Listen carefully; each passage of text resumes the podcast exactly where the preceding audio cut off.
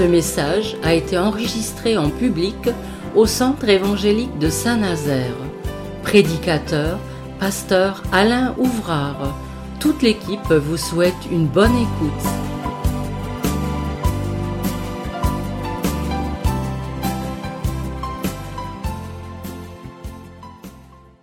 Notre Bible dans le livre des Hébreux, s'il vous plaît. Un texte qui nous inspire aussi et qui nous inspire la foi. Parce que c'est ça l'essentiel. Quand on sait que la foi répond à tout, la foi est capable de tout, et que le Seigneur eh est honoré lorsque des hommes et des femmes lui font confiance. C'est aussi notre déclinaison, l'explication de, la foi. Alors, là où il est question vraiment de la foi, c'est le, livre des Hébreux chapitre 11. Hein. On a appelé ça l'apologie des hommes de foi dans la Bible.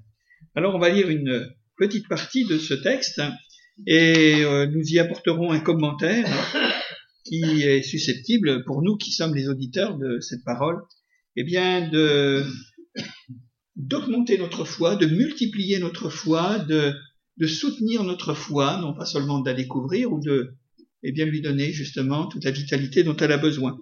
Alors, Hébreu chapitre 11, verset 1er. Or, la foi est une ferme assurance des choses qu'on espère, une démonstration de celle qu'on ne voit pas.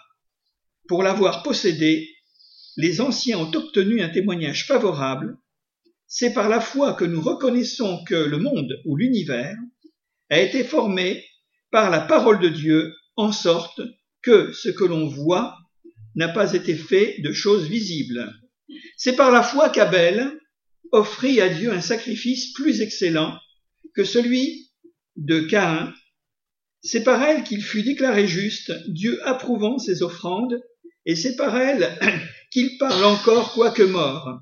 C'est par la foi qu'Enoch fut enlevé pour qu'il ne voie point la mort, et il ne parut plus, parce que Dieu l'avait enlevé, car avant son enlèvement, il avait reçu le témoignage qu'il était agréable à Dieu. Or, sans la foi, il est impossible de lui être agréable, car il faut que celui qui s'approche de Dieu croit que Dieu existe et qu'il est le rémunérateur de ceux qui le cherchent.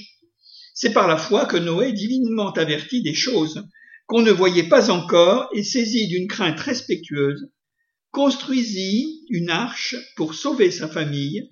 C'est par elle qu'il condamna le monde et devint héritier de la justice qui s'obtient par la foi. Permettez-moi de mettre en comparaison de ce texte lecture classique, cet autre texte de la Bible, version moderne, parce qu'il y a des petites différences qui vont nous engager à aller un peu plus loin tout à l'heure.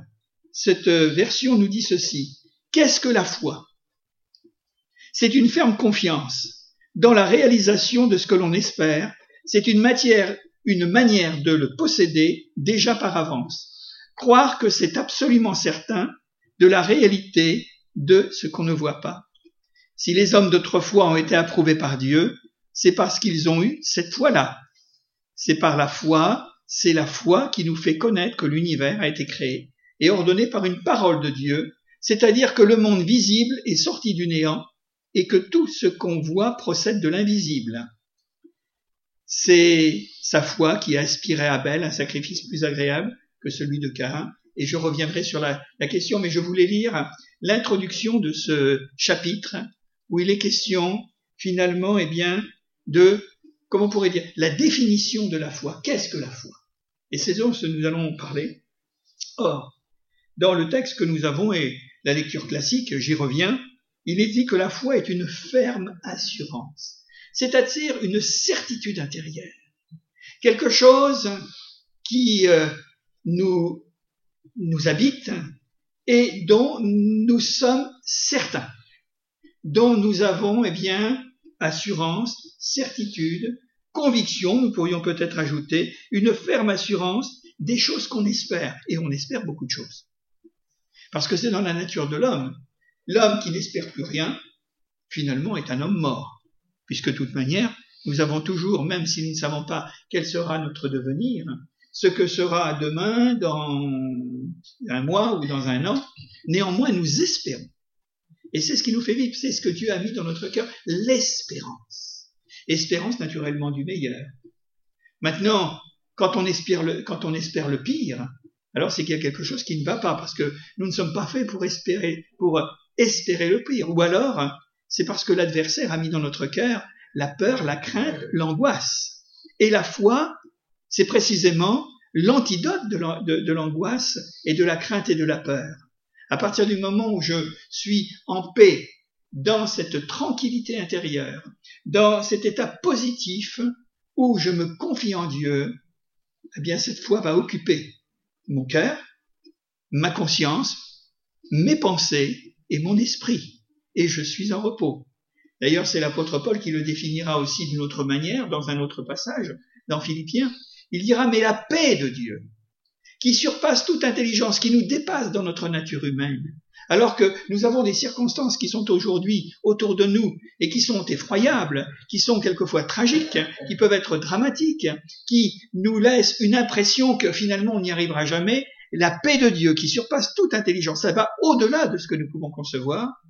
Il nous est dit, mais ce Dieu, cette paix de Dieu gardera vos cœurs et vos pensées dans la personne de Jésus. Parce que le, le sujet en quelque sorte, l'aboutissement de notre foi, là où elle se fixe cette fois, c'est Jésus et sa parole, ses promesses de sa parole. C'est pourquoi la foi est une ferme assurance de ce que l'on espère. On n'espère pas n'importe quoi, on n'espère pas n'importe comment, mais on espère dans les choses les meilleures que Dieu est en mesure, en capacité de nous donner, parce que ça correspond à une pensée que nous avons à l'intérieur, et nous savons que Dieu ne donnera que le meilleur il nous donnera que ce qui est le meilleur pour nous, même si quelquefois nous avons des doutes, même si quelquefois nous disons, mais Seigneur, est-ce que c'est bon pour moi?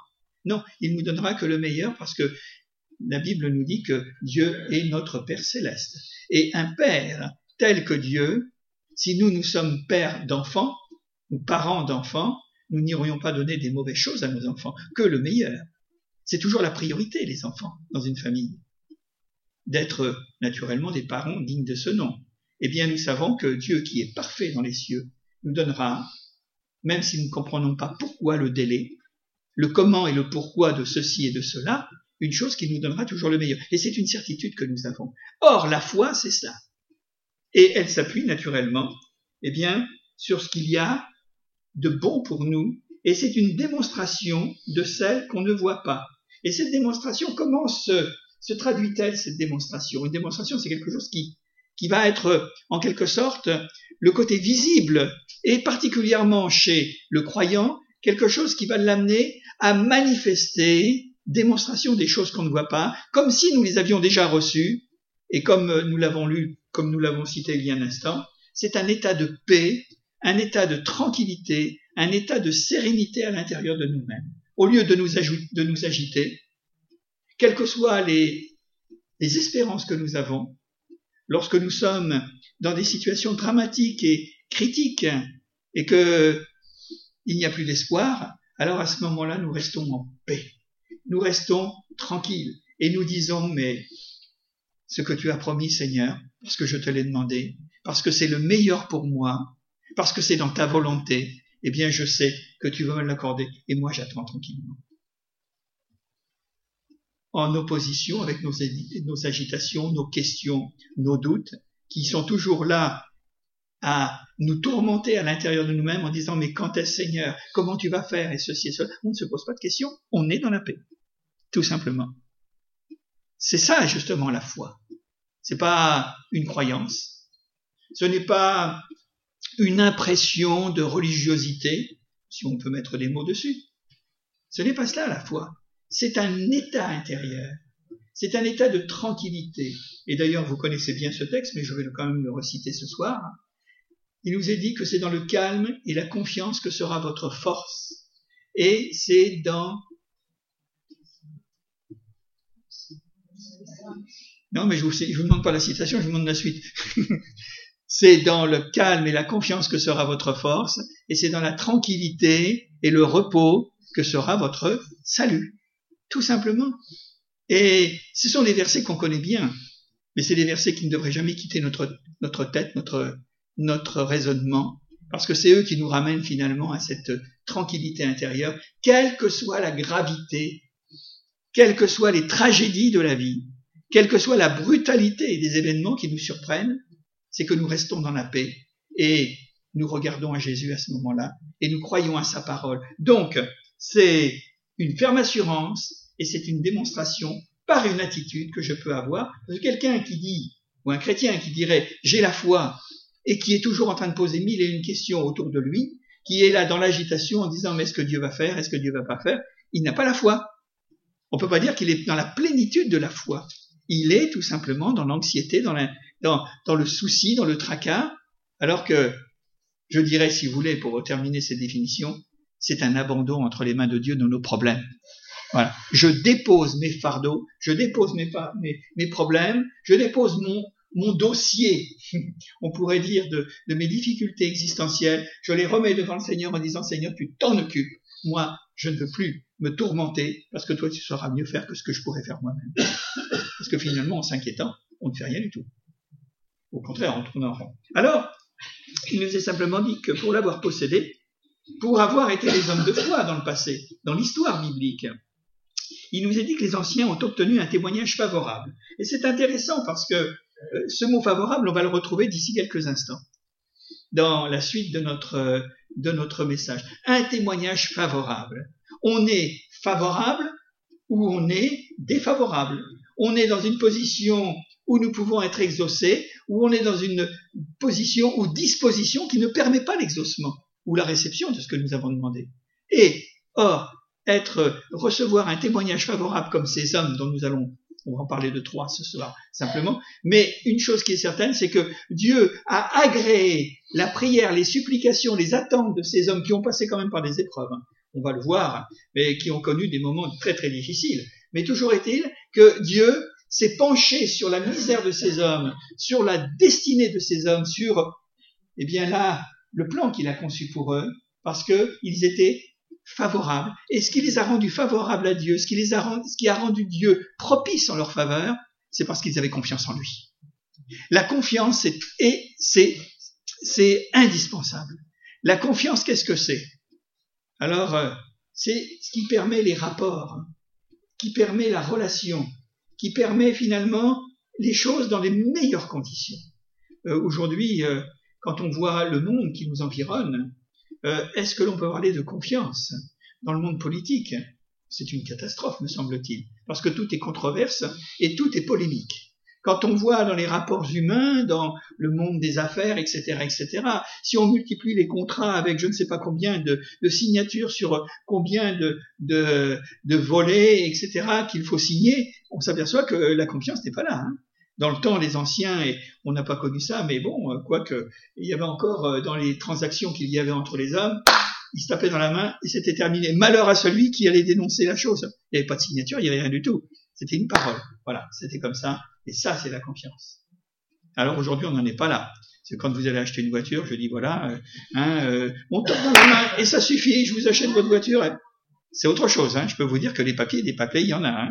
Alors, mais ça, c'est le monde d'aujourd'hui. Pourquoi la confiance a-t-elle été perdue? Parce qu'on a abusé de cette confiance.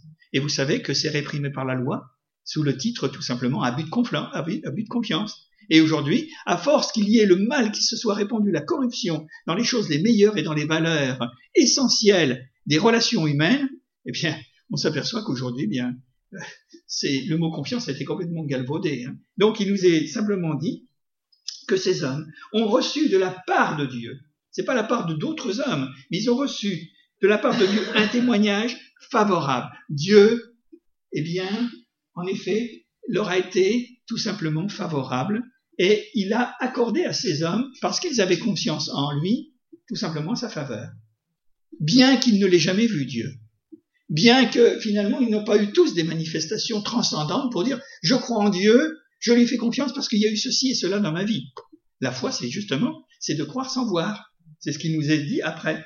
Or, c'est par la foi que nous reconnaissons que l'univers, le monde, ça dépend des traductions, a été formé par la parole de Dieu, parce que tout repose sur le souffle sur le logos. Dieu dit, et ce que Dieu dit, c'est la vérité. Et cette vérité doit être cueillie dans la vie des hommes, hier comme aujourd'hui, tout simplement par la confiance. Je fais confiance à ta parole.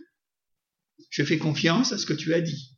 Parce que il nous est rappelé dans la Bible que Dieu n'est pas un menteur, mais Dieu est la vérité. Il, il atteste qu'il est lui-même la vérité.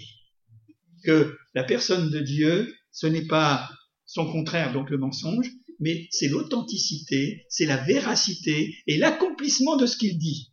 Parce qu'on peut toujours dire des choses sans que ça soit accompli ou sans que ça se réalise. Donc c'est par la foi que nous reconnaissons que le monde a été formé par la parole de Dieu, de sorte que ce que l'on ne voit pas, de ce que l'on voit, n'a pas été fait de choses visibles. Et c'est là la grande différence qu'il y a entre l'esprit humain scientifique, analytique et tout ce que vous voudrez, et finalement la dimension de la foi qui caractérise les vrais croyants nés de l'esprit. Eh oui, parce que la création du monde, toutes ces choses qui sont géniales et merveilleuses, qui sont qui nous qui suscitent l'admiration et, la contemplation autour de nous, c'est matériel. Mais quand on sait que cette manière, cette matière ne procède pas de ceci et cela, enfin bon, tout ce que l'on peut dire scientifiquement, bien que la science et la, Bible ne se contredisent pas, mais c'est finalement, eh bien, la, la, la dominante dans tout ce qui a été créé, c'est l'esprit. C'est pour ça qu'il y a quelquefois euh, une incompréhension entre la matière et l'esprit. Et ça n'a pas été fait de choses visibles, mais c'était fait par l'esprit tout simplement. A été formé par la parole de Dieu de sorte que ce que l'on voit n'a pas été fait de choses visibles. Et nous vivons dans un monde de choses visibles, mais la foi nous permet, ça pourrait être le sixième sens de l'humanité, qui nous permet de voir au-delà du palpable, du visible, c'est quelque chose qui vient d'ailleurs. Et ça nous fait rentrer dans une autre dimension. Alors, on arrive à nos trois personnages qui suivent, parce que c'est intéressant, ils caractérisent un exemple de foi. Je me suis arrêté à ces trois exemples parce que si vous lisez, il y a le chapitre entier, et le chapitre entier, il fait quand même 40 versets. Alors si vous voulez rester jusqu'à demain matin, mais moi je vous quitterai avant. Hein. Mais bon, toujours est-il qu'on va, on va, on va s'intéresser à trois personnages qui apparaissent dans l'histoire, chronologiquement, dans l'histoire biblique, et qui ont été favorables à Dieu par leur attitude de foi de choses qu'ils ne voyaient pas, de choses qu'ils espéraient, et Dieu, finalement, eh bien, les a bénis et a honoré leur vie, honoré leur vie de confiance et de foi en lui. On commence par Abel. Abel, c'est par la foi. Vous remarquerez, ça commence comme ça. On ne parle pas d'Abel d'abord, mais on parle de sa foi. C'est par la foi d'Abel qu'Abel offrit à Dieu un sacrifice plus excellent que celui de Caïn, son frère, et c'est par elle qu'il fut déclaré juste. Voilà. La justice par la foi. C'est vraiment la doctrine de, Paul.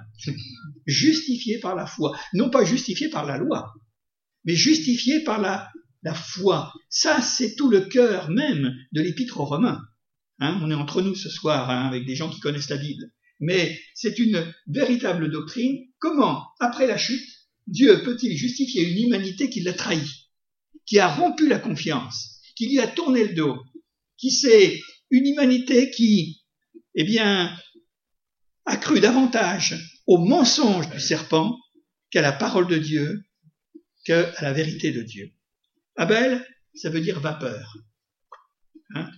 Vapeur, souffle. C'est ça Abel. Et c'est bien la caractéristique de notre humanité parce que c'est ce qui nous, c'est ce qui, c'est ce qui fait notre vie. Hein. Même si on pense que en vivant 90 ans ou 100 ans, on a vécu vieux, ça c'est sûr, mais on est une vapeur. On est quelque chose dans ce monde qui vient et qui disparaîtra, qui vient et qui passe. Mais quand il y a la foi, notre vie recouvre une autre dimension. C'est que nous ne faisons pas seulement devenir après un temps sur cette terre, mais nous avons là, par l'interpellation de la parole de Dieu, qui nous appelle à faire confiance, que derrière toute cette situation dans laquelle nous sommes enveloppés, nous sommes une vapeur, mais une vapeur qui véritablement, eh bien, va rentrer dans une autre dimension. Et nous nous apercevons que quand on lit le contexte de la vie d'Abel, il nous est dit qu'aussitôt après la chute, hein, après la chute d'Adam, d'Ève, nous voyons que il est le représentant de l'homme qui cherche Dieu. Abel, c'est l'homme qui cherche Dieu. Voilà. Il cherche Dieu. Quand on n'a pas la foi, on ne cherche pas Dieu. Parce qu'il y a déjà les prémices, les premiers éléments, la semence au fond de notre cœur qui nous dit n'y aurait-il pas l'existence d'un Dieu? N'y aurait-il pas l'existence d'un Créateur? D'où je viens, qui suis-je? Et où je vais? Donc il y a quand même quelque chose qui démarque. Quand, on se pose, le fait seulement de se poser la question que nous nous sommes posés à un moment ou à un autre pour chacun d'entre nous, que les hommes peut-être cherchent encore aujourd'hui, et que les hommes ne veulent absolument pas en entendre parler. Hein. Nous sommes des animaux sur la terre, nous vivons, nous naissons, nous vivons, et puis en plus nous mourrons. Mais, alors ça c'est vraiment la vapeur hein, qui disparaît. Mais nous apercevons qu'il est la caractéristique, c'est par la foi qu'Abel, et il est l'homme qui cherche Dieu, et en cherchant Dieu, après la chute, après la corruption, après l'effondrement finalement de l'humanité, le premier mouvement qu'il va avoir et que va susciter donc chez Abel le mouvement d'une recherche de Dieu, c'est de lui rendre un culte.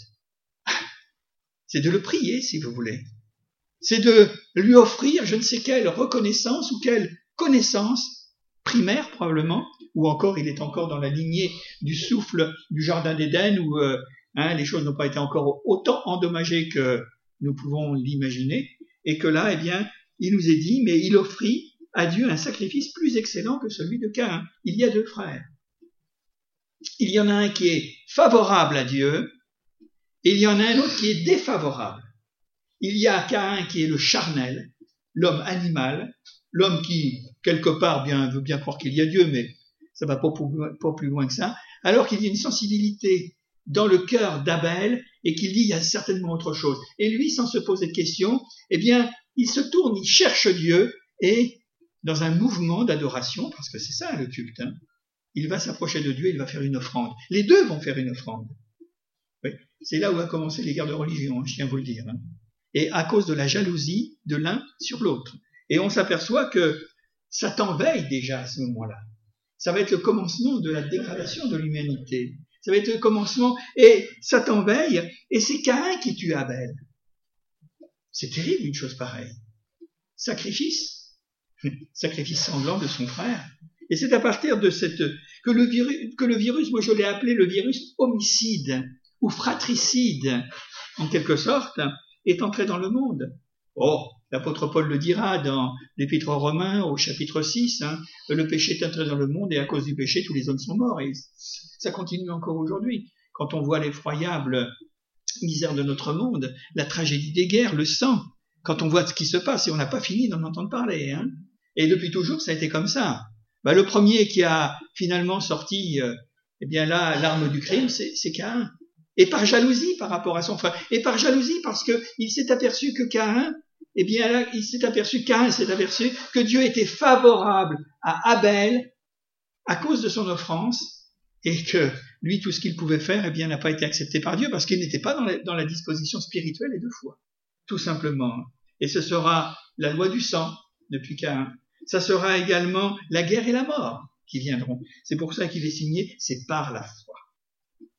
Et la foi, eh bien, résume finalement, eh bien, à travers la vie d'Abel, le juste, la justification que nous sommes rendus justes, que nous sommes rendus favorables, non pas en raison de nos offrandes, de ce que nous pouvons offrir à Dieu, mais en raison de l'état de notre cœur qui nous motive profondément, c'est-à-dire la dimension spirituelle. Et c'est là où est né l'homme religieux, qui veut monter au ciel par ses propres forces, car, et c'est là aussi va apparaître l'homme spirituel, Abel, qui lui va faire une offrande aussi, et qui sera agréé parce qu'il y a véritablement une démonstration, une démonstration comme on l'a dit, eh bien, de foi complète et totale.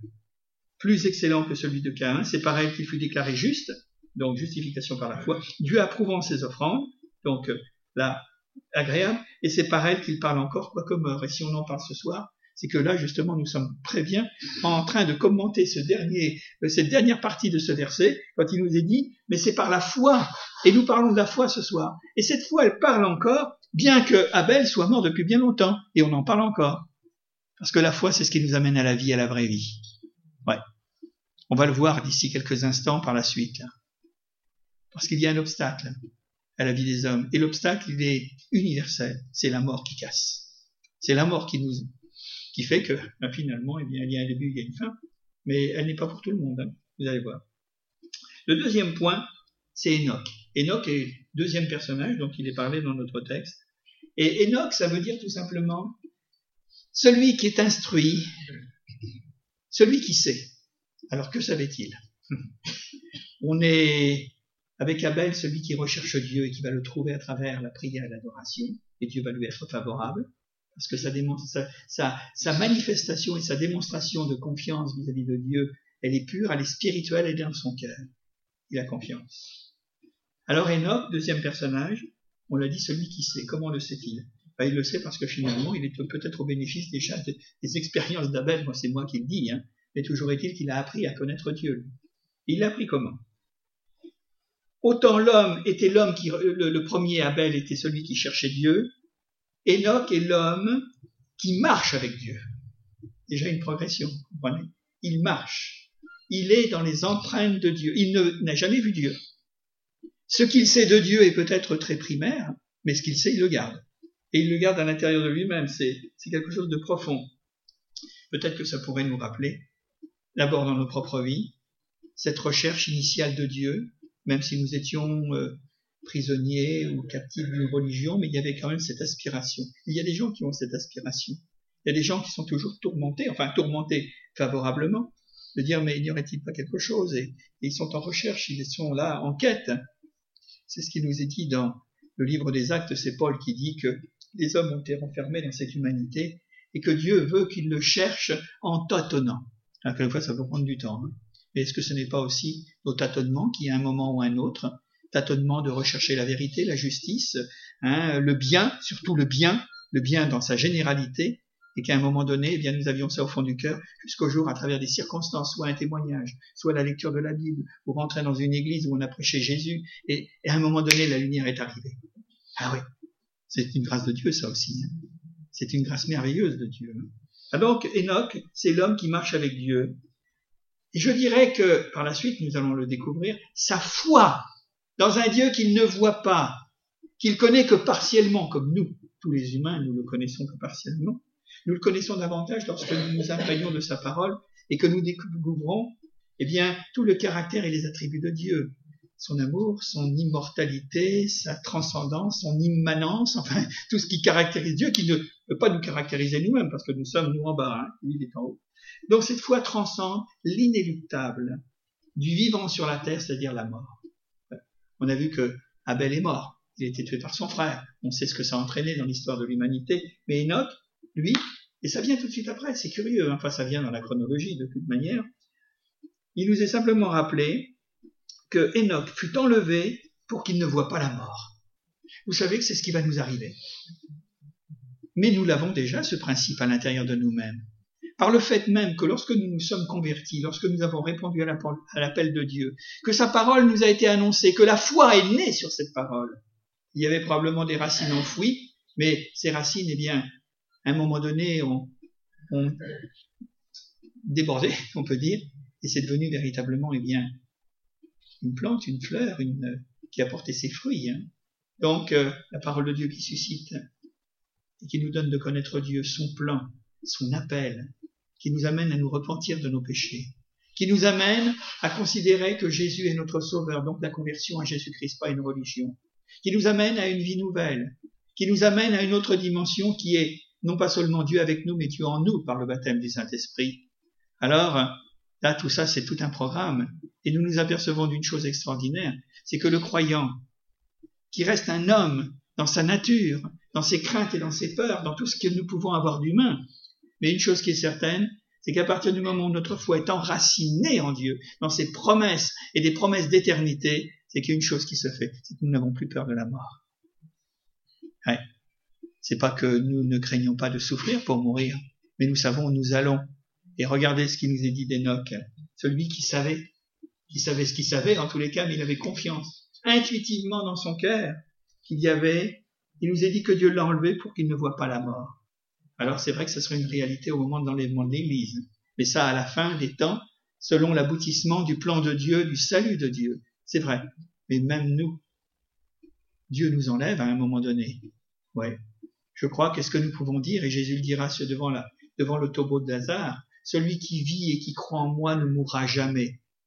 Alors c'est vrai que ça fait sourire peut-être le monde qui est autour de nous, on dit ne mourra pas, mais bon, on a été invité quand même à sa sépulture. Hein. Alors il ne faut pas nous raconter l'histoire. Non, non, il y a une chose qui va disparaître, c'est notre corps. Parce que lui, c'est le visible. c'est le matériel. Mais je vous ai parlé tout à l'heure de la dimension spirituelle de l'esprit. Et à partir du moment où nous sommes nés de nouveau, notre véritable identité, c'est-à-dire notre identité euh, psychologique, morale et notre identité spirituelle, elle vivra éternellement. C'est ce que Jésus a voulu dire. Hein. Et je le rappelle, celui qui vit, celui qui croit et qui vit en moi ne mourra jamais. Et mes frères et sœurs, ça, c'est véritablement la plus belle de toutes les bonnes nouvelles que nous avons à travers l'Évangile. Hein. Ouais. Nous vivons et nous vivrons dans une autre dimension. Et quand on veut aller un petit peu plus loin, on s'aperçoit qu'il y a tout un programme qui nous est réservé avec un corps nouveau, dans un monde nouveau. Tout sera nouveau, tout sera transformé. Mais nous le croyons, nous l'avons pas vu. Je ne vais pas vous dire que hein, je sais comment ça se passe au ciel, sinon avec euh, les quelques bribes d'informations qui nous sont données. Mais nous le vivons, nous avons cette espérance. C'est vraiment l'espérance des chrétiens. Ouais, nous ne mourrons pas. Nous vivrons, nous rentrons dans une autre dimension. Les autres ne vont, ne vont pas mourir éternellement.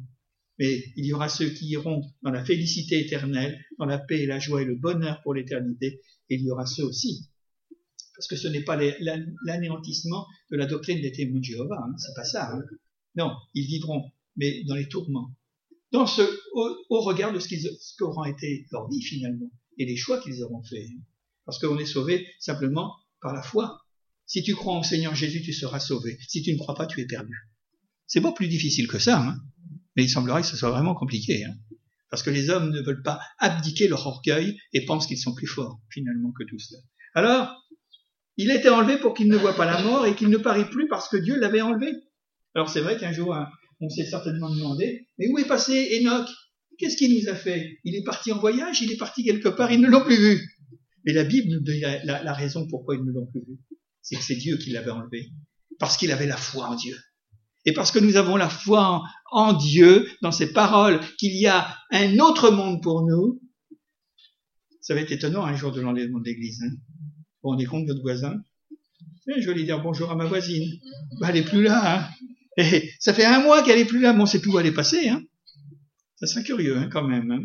parce que Dieu l'avait enlevé, tout simplement. Car avant son enlèvement, avant son enlèvement, pardon, il avait reçu le témoignage qu'il était agréable à Dieu. Deuxième fois, il est question d'être agréable. Si nous avons la foi en Dieu, nous sommes agréables au Seigneur. Soyez certains de ça. Je suis agréable parce que j'ai la foi en Dieu. C'est vrai que je suis pas parfait. C'est vrai que je fais des erreurs. C'est vrai que je suis combat des tentations. C'est vrai que je reste un homme. C'est vrai ceci. Mais ma foi, elle me rend agréable au Seigneur. Ça ne m'autorise pas à faire n'importe quoi quand même. Ça c'est sûr, mais on l'a compris.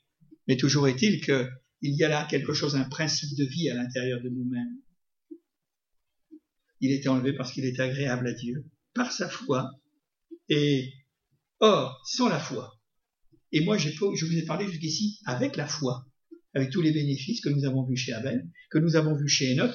Et là, il est dit, or, sans la foi, si nous n'avons pas la foi, sans la foi, il est impossible de lui être agréable. Et là, c'est une voie qui, qui s'ouvre devant nous. Il y a cette voie royale parce que nous croyons en Dieu, nous croyons de tout notre cœur, parce que c'est la démonstration de ce que nous, de ce qui est euh, invisible, parce que en quelque sorte, c'est la ferme assurance de ce qui ne se voit pas, de ce que l'on espère. Hein.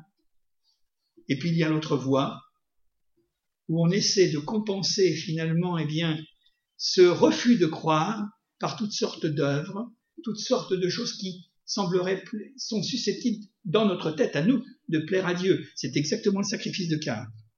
Sacrifice de Caïn, c'était un sacrifice charnel.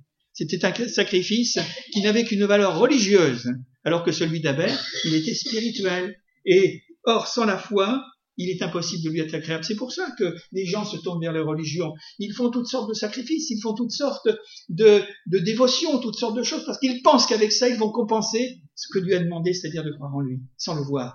Alors ils vont faire des choses avec euh, le monde euh, qu'ils représentent. Ils vont adorer des idoles, ils vont adorer toutes sortes de choses, ils vont faire des sacrifices. Ils vont même se sacrifier eux-mêmes, ils vont même se priver, quelquefois jusqu'à la limite de la mort, mais c'est pas ça ce qui plaît à Dieu. Puisque quelqu'un est mort pour nous, à notre place, on n'a pas besoin de se sacrifier, puisqu'il s'est sacrifié pour nous, et qu'il a fait l'expiation des péchés. Donc, euh, il nous est dit qu'il est impossible de lui être agréable, car il faut que celui qui s'approche de Dieu, c'est notre cas ce soir, mais vous le connaissez, il n'y a pas de problème, et celui qui recherche intimement dans sa conscience qui est Dieu, Alors à ce moment-là, celui qui s'approche de Dieu croit que Dieu existe. Ça, c'est le premier pas. Hein. Il existe ou il n'existe pas. Et il y a des gens qui vont osciller, même dans le monde religieux, qui vont osciller toujours entre cette, dans cette dimension, en disant mais je crois, je ne crois pas. Euh, ils sont envahis quelquefois avec des bouffées peut-être de croyances, et d'un autre côté, ils vont tomber dans le doute le plus profond. Ouais. Vous connaissez l'histoire de Thomas, hein? Et pourtant il connaissait quand même. Hein mais à un moment donné, il a fait un plongeon magistral, c'est qu'ils n'avaient plus du tout il rendu. Et il demandait à voir, à toucher, à, à connaître d'une manière physique. Et puis, s'est aperçu que Jésus est apparu. Là, il a été convaincu qu'il a vu, mais Jésus ressuscité. Et il va passer de sa, sa déchéance, de sa misère morale et spirituelle, finalement au plus haut degré. Mon Seigneur et mon Dieu. Il n'y a pas eu de plus belle confession dans l'évangile que celle de Thomas, et pourtant il était descendu bien bas. Mon Seigneur et mon Dieu. Pour nous dire que la foi, c'est une expérience. Expérience, c'est pas une connaissance. Une expérience. C'est ce qui nous a tous les uns et les autres un jour bouleversés. Tu existes. Ah. Je croyais que, je croyais que, je croyais beaucoup de choses, mais un jour nous avons été touchés au cœur, et, depuis nous l'avons plus quitté, hein, et nous voulons plus le quitter, parce qu'il est impossible de lui être agréable sans cela, et qu'il est le rémunérateur de ceux qui le cherchent. Quand je prie Dieu, mais je le cherche. Quand je lui demande ceci et cela, c'est parce que je le cherche. Et autant que nous chercherons Dieu, nous serons en bonne santé spirituelle. Autant que nous aurons besoin de lui. Et vous avez remarqué, rémunérateur, c'est-à-dire qu'il donne à ceux qui le cherchent. Demandez et vous recevrez. Cherchez et vous trouverez. Frappez et l'on vous ouvrira. Ça pourrait se résumer par cela. Je termine. L'histoire de Noé, vous connaissez, non? C'est le petit monsieur qui travaillait à Saint-Nazaire pour faire des bateaux. Ils sont peut-être étonnés de voir un petit peu là ce que l'on fait les générations là des, petits petits petits arrière petits enfants. Hein. Ah. Enfin, à Saint-Nazaire, on n'est pas tous avec la foi de, Noé, hein, parce qu'il avait du courage, hein, le pauvre. Enfin, le pauvre, le riche, on peut dire ça. C'est par la foi que Noé, divinement averti des choses qu'on ne voyait pas encore, et saisi d'une crainte respectueuse, construisit une arche. Noé, ça veut dire consolation. Abel, vapeur. Ça passe. Ensuite, on avait vu que Enoch, c'est celui qui sait, celui qui est instruit. Et Noé, ça veut dire consolation. Autant Abel, c'est l'homme qui cherche Dieu. Enoch, c'est l'homme qui marche avec Dieu toute sa vie durant, il va être enlevé, parce que sa voix va transcender finalement, eh bien, l'essentiel. Il marche vers une vie nouvelle, Enoch. Autant Noé, c'est l'homme qui entend, qui écoute, et qui obéit à Dieu. La foi, c'est l'obéissance. Parce qu'on peut écouter la parole de Dieu sans y croire. Et la preuve qu'on n'y croit pas, c'est qu'on n'obéit pas. La foi, c'est une obéissance. Tout simplement. Alors, sur le sujet, l'homme qui entend la voix de Dieu, et il nous est simplement rappelé qu'il a été divinement averti. Vous connaissez l'histoire de du vieux Siméon? Qui va au temple pour recevoir l'enfant Jésus, divinement averti par le Saint-Esprit. Je voudrais vous dire que chacun d'entre nous qui sommes chrétiens, nous avons été divinement avertis par le Seigneur. Autrement, on ne serait pas là. On se dit, c'est vrai, ce sont des mots qui sont très forts, divinement avertis. C'est pas pour ça qu'il faut nous prendre pour des... Hein? J'ai été divinement averti. Eh oui, non, non, il faut rester les pieds sur terre. Hein. Ça, c'est une question d'équilibre, c'est tout à fait essentiel. Il a été averti des choses, non pas pour euh, lui personnellement, mais il va rentrer dans ce plan, averti des choses qu'on ne voyait pas encore. Ben, c'est sûr qu'on ne voyait pas. Au moment où il a été averti, qui pouvait dire qu'il y aurait le déluge? Qui pouvait dire que les eaux seraient si hautes que ça envelopperait le monde entier? Parce que à l'époque, dans ce que nous pouvons savoir, il nous est dit que Dieu envoyait la rosée seulement. Alors avec une rosée, on va pas faire un débordement, hein. une crue, une inondation, naturellement. Donc les choses qu'on ne voyait pas encore, et il nous est simplement précisé que lui, contrairement à d'autres qui sont ambitieux, qui sont orgueilleux, qui sont arrogants, il a été saisi d'une crainte respectueuse. La crainte, c'est pas la peur, là. C'est de pouvoir faire comme Abel, de se mettre devant Dieu en disant, mais tu es mon Dieu, tu es mon Créateur. Et de pouvoir finalement le vénérer et le reconnaître eh bien, à sa véritable place. Dieu est Dieu et nous, nous sommes les hommes. Il était saisi d'une crainte respectueuse Et dans le programme de ce qu'il avait à faire, c'était de construire un bateau. Il n'était pas charpentier, hein il était, je ne sais pas ce qu'il pouvait faire à l'époque, hein, mais à tous les cas, il nous a dit qu'il été le premier prédicateur de la justice, à cause de son obéissance, à cause de sa foi. Il a construit une arche pour sauver sa famille, ça c'était le but. C'est un privilégié quand même. Hein. Alors qu'est-ce qu'on va devenir tous les autres? Ben, Les autres, ils vont, ils vont se noyer. Et pourquoi vont-ils se noyer? Parce qu'il y a un jugement de Dieu. Ce jugement, c'est que le monde entier à l'époque était comme il est aujourd'hui, et ça va nous arriver à un moment ou à un autre, mais pas de la même façon, c'est que le monde était révolté contre ce Dieu qu'il rejetait, dont il ne voulait pas finalement reconnaître la divinité et puis sa souveraineté, et les hommes s'entretuaient. Il y avait des choses perverses, il y avait des choses abominables, c'était la corruption que nous voyons encore aujourd'hui. Et Dieu a amené un jugement, un jugement par l'eau. Et vous savez qu'il y a un jugement qui se prépare le jugement par le feu. Et on a déjà les pétards hein, qui sont prêts, hein, juste allumés. Hein. Parce que la terre est en convulsion, déjà naturellement. Mais les hommes ont fait tout ce qu'il fallait pour remettre le feu à la terre. Dernièrement, je regardais un reportage sur le, sur le monde nucléaire d'aujourd'hui depuis 1945. Euh, la bombe d'Hiroshima, c'était rien du tout, hein. c'était un pétard mouillé. Hein. Excusez-moi, avec le respect que je peux avoir pour tous ceux qui véritablement ont été les victimes de tout cela, parce que c'est effroyable et abominable. Mais aujourd'hui, on a mille fois plus avec ceux que l'on connaît, qui sont détenteurs dans les nations de cette bombe atomique, et tous ceux qu'on ne connaît pas. Parce qu'ils vont pas dire, moi j'ai la bombe atomique. Hein. Et c'est terrible. Hein. Et d'ailleurs, la Bible nous le dit que dans les derniers temps, la Terre sera détruite par le feu, comme elle a été détruite au début à l'origine de l'humanité par l'eau. Ouais. La différence, c'est qu'avec l'eau, ça détruit, mais ça repousse. Qu'avec le feu, il reste plus rien. Un monde qui va disparaître, mes frères et sœurs. Un monde où il ne restera rien du tout. Et on voit que le feu, il est déjà dans le cœur des hommes. Dans cette révolte contre les uns et les autres. Et pourquoi est-il, pourquoi l'homme est-il en révolte contre, contre son frère? C'est parce que justement, il est en révolte contre Dieu. Quand on dit que Dieu n'existe pas, c'est véritablement lui faire un affront, alors que nous voyons, nous avons toute la visibilité autour de nous, comme dit Paul, que sa divinité se voit comme à l'œil nu, ils sont donc inexcusables. La splendeur, la divinité, la grandeur de Dieu. Et non, Dieu n'existe pas. On préfère finalement chercher nos origines quelque part dans le jardin zoologique que de chercher dans le jardin d'Éden. Alors, construire une arche pour sauver sa famille, sauver la famille. Tu seras sauvé toi et ta famille. C'est toujours quelque chose de, formidable parce qu'à l'origine de l'humanité, il y a la famille. Elle, est mal partie, la première famille, Adam et Ève avec ses deux fils. Hein. Ça traînait, hein. Terrible. C'est par elle qu'il condamna le monde et il devint héritier de la justice qui s'obtient par la foi. Je termine sur une chose. C'est que Noé été capable de croire, divinement averti, il était capable de croire d'obéir, d'agir à l'incroyable, voire même l'insensé, de construire un bateau dans un désert. faut être fou, faut être malade que l'on construise des grands bateaux parce qu'il y a la mer à côté. On comprend ici à Saint-Nazaire. Mais dans un désert où il n'y a pas de pluie, il n'y a rien du tout. Vous vous rendez compte? Mais remarque, c'est ce que l'on dit. Hein. C'est ce que l'on dit des croyants qui, des, des croyants qui croient en Jésus-Christ. C'est ce que l'on dit du christianisme, authentique en tous les cas. Hein. C'est ce que l'on dit en disant mais ils sont malades de croire, alors que finalement, eh bien, tout le monde nous dit que Dieu n'existe pas, Dieu est mort. C'était Sartre qui disait ça, je crois. Hein. Dieu est mort.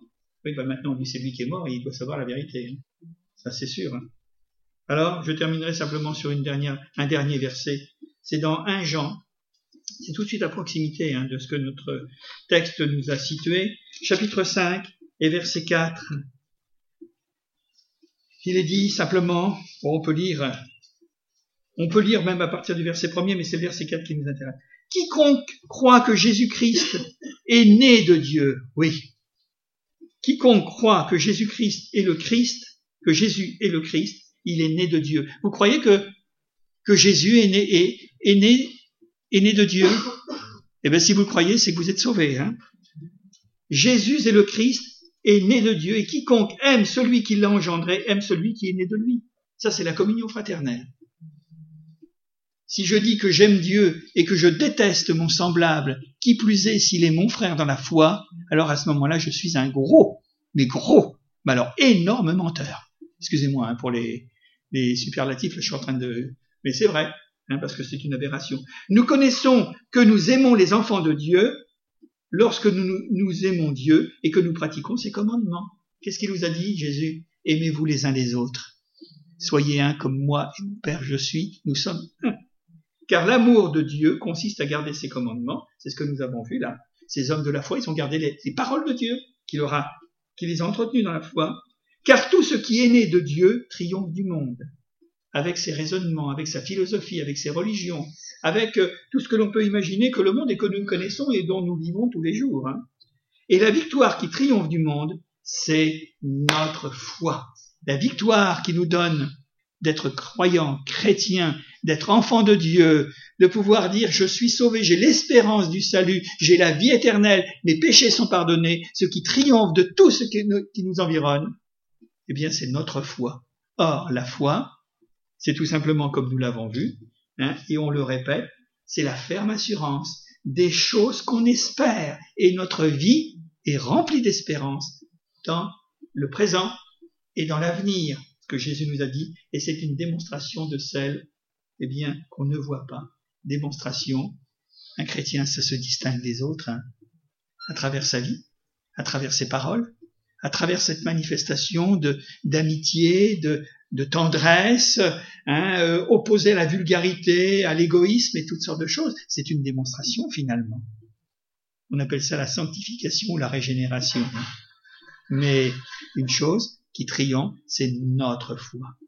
Et nous pouvons finalement être, être ce que nous sommes parce que nous avons mis notre foi non pas dans une religion, dans une église, dans un mouvement et dans tout ce que vous voudrez, mais notre foi, elle est appuyée sur la personne de Jésus qui nous a fait des promesses et nous vivons de ces promesses. Que le Seigneur nous bénisse. C'est pourquoi nous sommes sauvés et que nous invitons aussi tous ceux qui ne le sont pas à se tourner vers Jésus et à l'accepter comme leur sauveur et Seigneur de leur vie.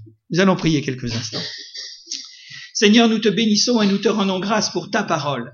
Nous voulons, Seigneur, te demander de bien vouloir, eh bien, euh, éclairer, Seigneur, ces quelques propos que nous avons évoqués, parce que ce n'est pas une composition humaine, mais Seigneur, c'est tout simplement un simple commentaire de la parole de Dieu, sans rien altérer, sans rien euh, retrancher et sans rien ajouter. Oui, nous te bénissons, Seigneur, qu'à travers chaque ligne, chaque paragraphe, chaque verset, Seigneur, de la parole, eh bien, Seigneur, chaque parole donne la foi à quiconque est prête à croire. Seigneur, tu nous fais du bien, tu nous rassures, tu nous donnes la paix, tu nous donnes cette joie intérieure, et tout cela, c'est le produit, tout simplement, Père éternel, eh bien, de notre confiance et de notre foi. Or, nous y sommes pour rien, Seigneur. C'est toi qui nous l'as donné. C'est encore un don. C'est encore une manifestation, Seigneur, de ta bonté, de, de ton amour pour les hommes. Nous voulons te rendre grâce, Seigneur, parce que tu nous laisses véritablement ce verset qui est un verset essentiel, capital, cardinal, où tu nous dis que c'est par grâce que vous êtes sauvés, par le moyen de la foi. Cela ne vient pas de vous, afin que personne ne se glorifie. Seigneur, nous te bénissons, passe au milieu de nous, fais-nous du bien, augmente, multiplie notre foi ce soir, parce que nous croyons, Père éternel, que dans cette attitude, eh bien, nous sommes agréables à Dieu. Nous te bénissons et nous te remercions. Au nom de Jésus. Amen.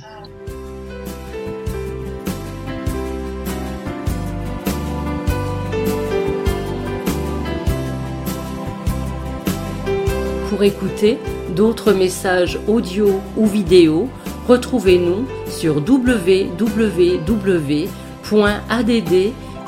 saint-nazaire.fr